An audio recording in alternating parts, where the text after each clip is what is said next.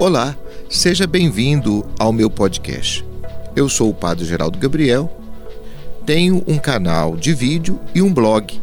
Para conhecer mais o meu trabalho, acesse GG Padre. Muito obrigado.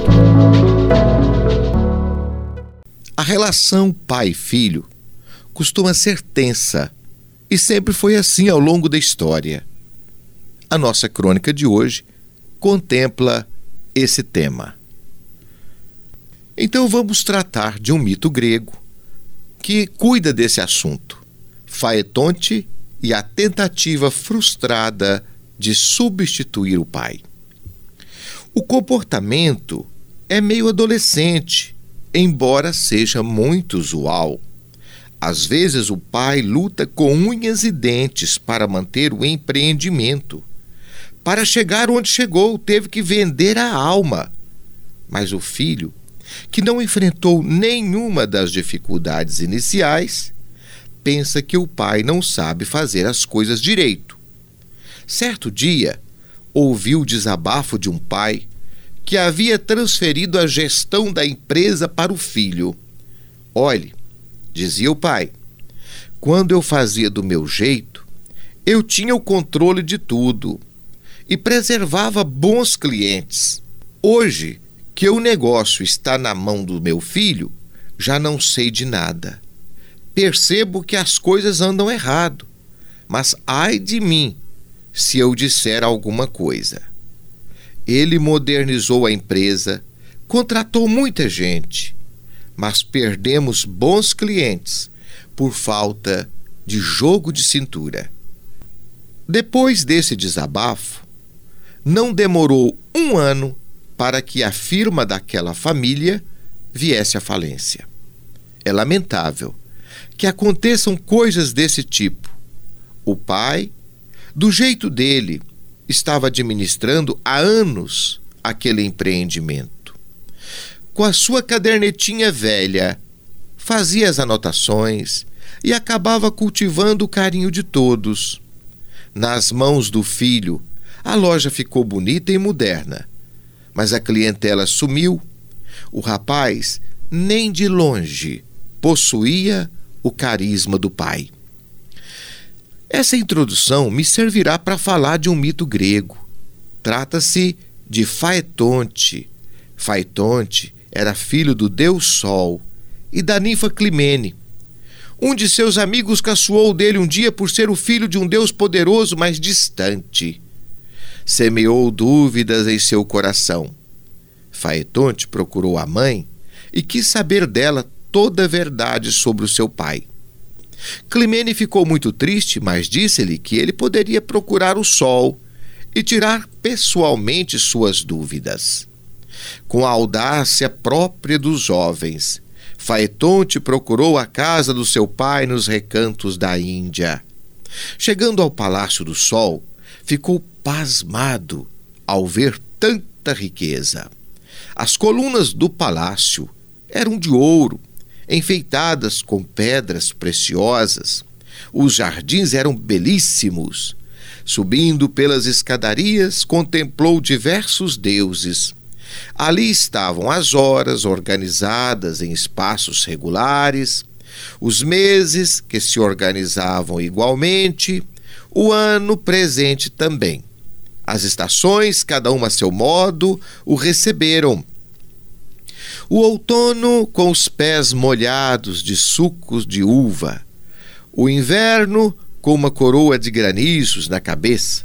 A primavera vestida de flores e o verão com pouquíssima roupa. Após passar por todo o cerimonial, Faetonte pôde aproximar-se finalmente do trono do seu pai, o Deus Sol. Ao vê-lo, o pai pendeu os cabelos feitos de raios e alegrou-se muito com a sua presença. O jovem queria saber a verdade sobre si mesmo.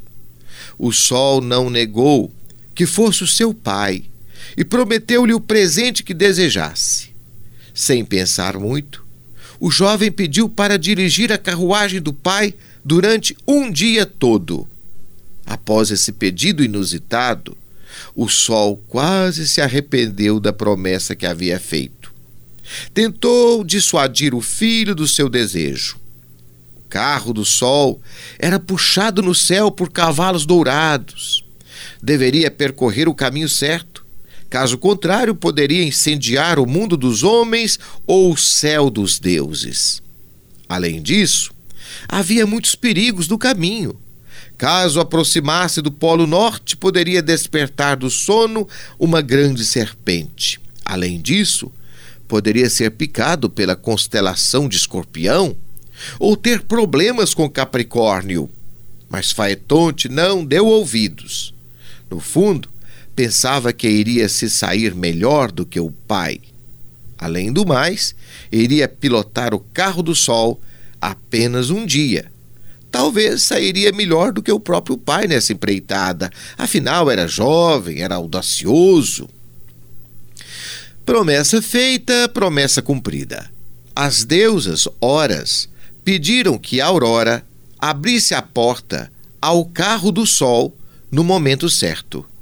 Inicialmente, os cavalos estranharam o jeito do condutor, saíram em disparada. A subida era alta demais Faetonte começou a ficar tonto. De tão alto que subiu, nem via a terra direito. Algumas nuvens se queimaram e os deuses ficaram incomodados com tanto calor lá no céu. A terra ficou escura, sem luz. Lá no alto, os cavalos, em disparada, conduziam o carro do sol sem a presença do titular. A começar a descida, mais tragédias aconteceram. Faetonte não dominava a carruagem. Ela começou a descer muito rápido, queimou algumas montanhas. Os homens entraram em desespero. O caos foi instalado ao final do dia. Assistindo sem entender a enorme tragédia, Zeus tomou a iniciativa de colocar ordem na bagunça disparou uma flecha certeira contra Faetonte, enquanto o carro do sol escondia-se no horizonte. Sem vida, Faetonte caiu no rio Eridiano e as naiades italianas ergueram-lhe um túmulo, gravando nele as seguintes palavras: Aqui jaz Faetonte, que o paterno carro ousou dirigir em vão, contudo honrou a nobre audácia de tentá-lo. Faetonte poderia ser o nome do jovem que faliu a empresa do pai. Na verdade, existem muitos faetontes por aí. Construir é sempre mais difícil que destruir.